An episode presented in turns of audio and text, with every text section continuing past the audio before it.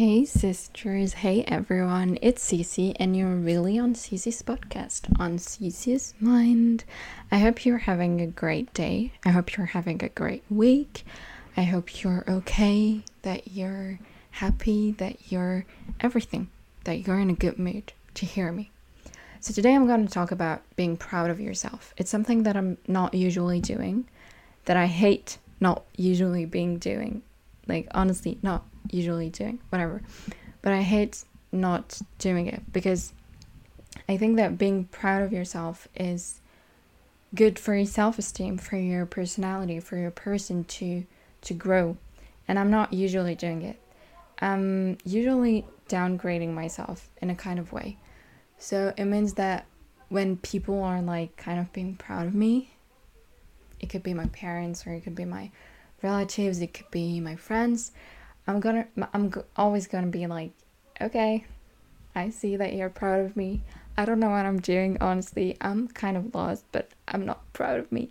And I had not being proud of me. And I did this introspection of myself and this insightful, like, kind of reflection of myself. And I was like, you should be more proud of yourself. And this is why I'm doing this episode for every girl, for every person that is hearing me right now for them to be proud of themselves. I really want you to take some minutes to really change your life for the better to be more proud of yourself. So, here are some tips. First of all, celebrate every single one of your achievement. It could be small, it could be huge, it could be enormous, it could be really tiny, but celebrate them. You know that we are always shivering to another dimension, trying to see another light, another su- success. But why wouldn't we put a pose and just be proud of your, ourselves just as we are? You're studying, celebrate that. You're breathing, celebrate that. Be proud of you. You're walking, you're going to the gym, be proud of you. You're doing something good for your body, for your physical health. You're trying journaling, be proud of you because you're kind of developing a new manner of seeing yourself.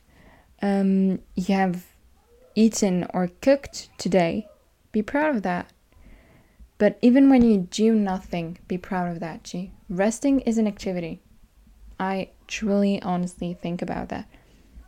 It's really an activity. Rest, resting is so good.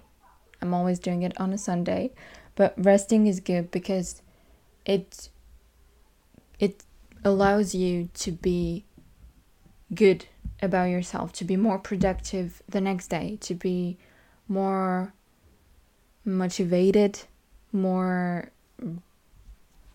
like you have more energy for the next day. So celebrate every single thing.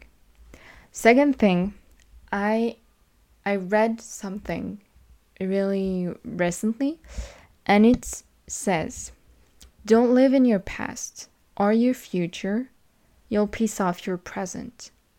And I think it's really good. It's a really good statement. It's a really good quote about how we're living today. You're always either living in your past, being like, oh man, the past was so good, or living in the future, oh girl, I want to have like a huge house and I want to have this and this in the future. But how about the present? How about being proud of yourself right now and not tomorrow? Don't be be proud of every single thing, your past, your future and everything. But just live in your present. Be proud of what you're doing right now. Don't chase anything unless you're proud of what you're doing right now because chasing something, chasing luxury, chasing dreams is not going to make you proud of yourself if you're not proud right now. Don't so be proud right now of yourself, okay?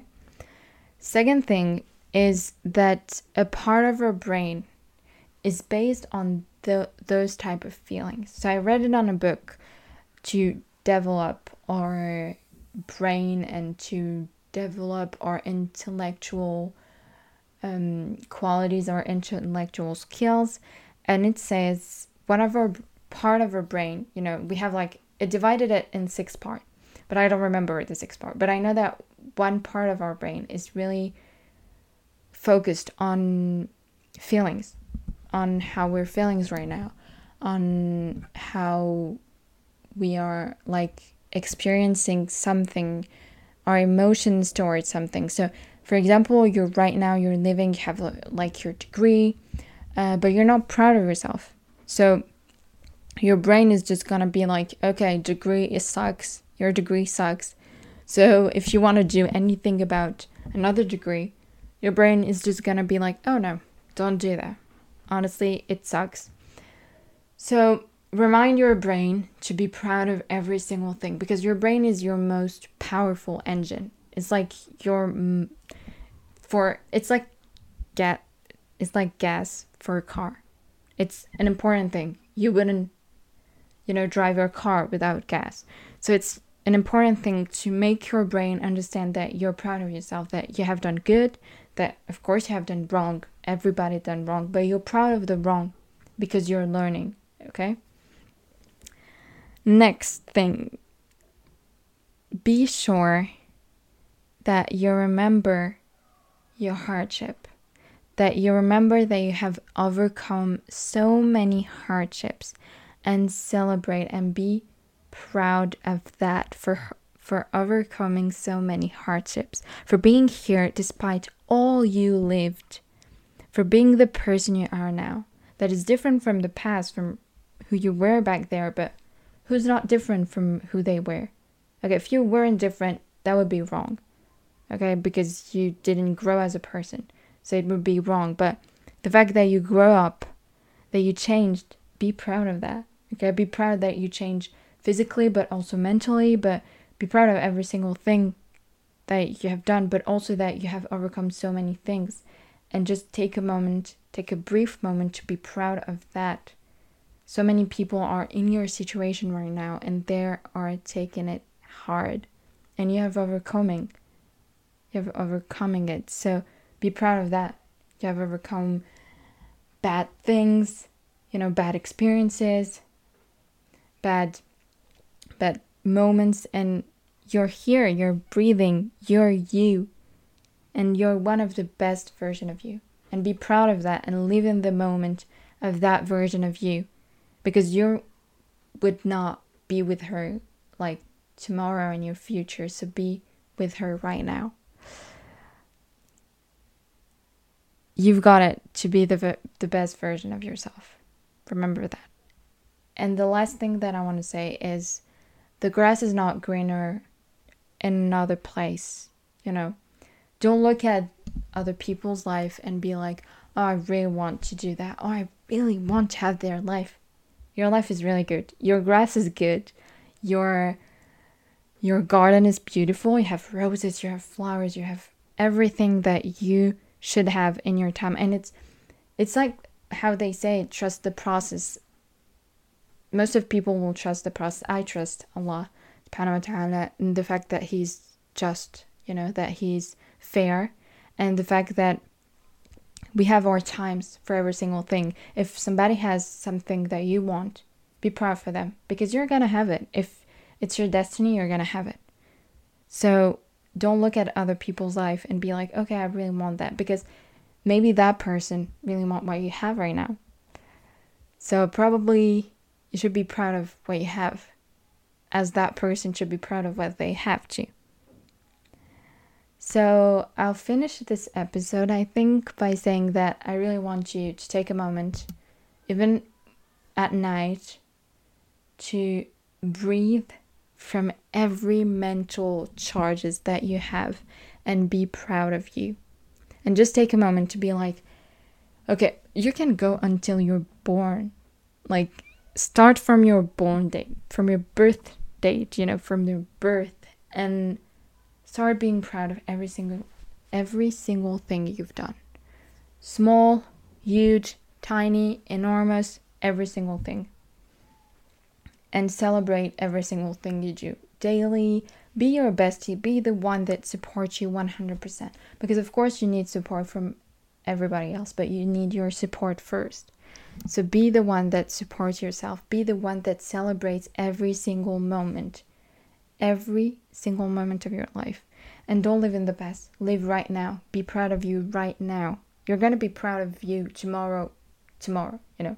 In the future, you're going to be proud of you. In the past, you're going to be, of course, if you haven't, been proud of you, of course.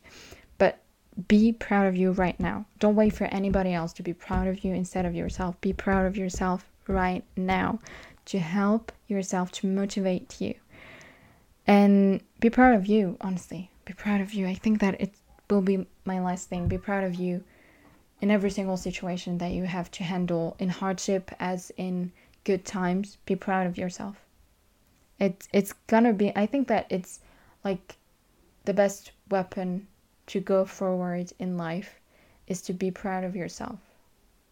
And it's something that I'm saying because I really want don't want you to make the same mistake as me. Like I'm struggling to be proud of myself sometime because I'm so much living in the future like I want that and want that or I'm so living in the past like I regret that but I'm not living in my present being like okay you've done so many things that people haven't done so I must be proud of me and as you should you should be proud of you and I really want you to be proud of yourself I think that I'm gonna end this episode um, thank you for listening for being here for your time I hope that it helps you to be more confident and to be proud of yourself and to motivate you to celebrate every single thing you've done because you deserve that. You deserve to be proud of you. And yeah, I'll say like to next week and to next Monday actually. And see you. Kisses. Bye. And you can subscribe, of course, comments, likes. I hope you liked it. To next week.